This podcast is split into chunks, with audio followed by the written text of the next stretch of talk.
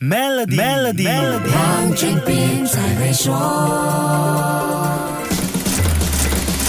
你好，我是黄俊斌。相信最近你一定有注意到国内进口米涨价的情况，身边肯定也有不少人讨论这件事。进口米涨价跟食物价格的波动几乎是同步的，不妨留意一下米饭的价格，就能感受到食品通胀的效应。控制食品通胀是印度禁止大米出口的主要原因。印度将在明年四月到五月举行全国大选，在全国大选前还有五个州要在今年举行州选，六个州在明年举行州选，确保人民。吃饱和控制粮食价格是重要的政治考量，所以莫迪政府会不会对大米出口放行，就不只是考虑到市场的供应和需求那么简单了。世界最大稻米出口国印度禁止大米出口，已经把全球大米价格推高到将近十五年来的新高水平。现在泰国的水稻种植也出了问题，未来两季的稻米产量可能会减少三成，这恐怕就要加剧食品通胀的问题了。气候变化、债务深重、缺乏技术研发资金等问题困扰泰国的水稻农民，导致泰国水稻种植的面积大幅度下降。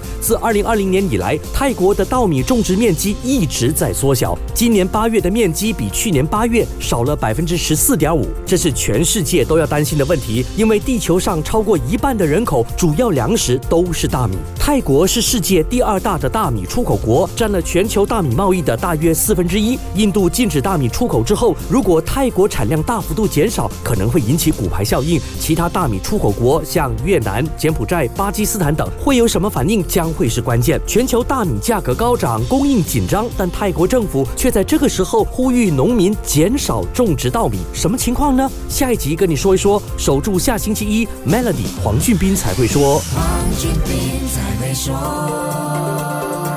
Maybank Premier 能为您提升财富增值潜力。欲获得更多奖励，请浏览 Maybank Premier Wealth.com/rewards，需符合条规。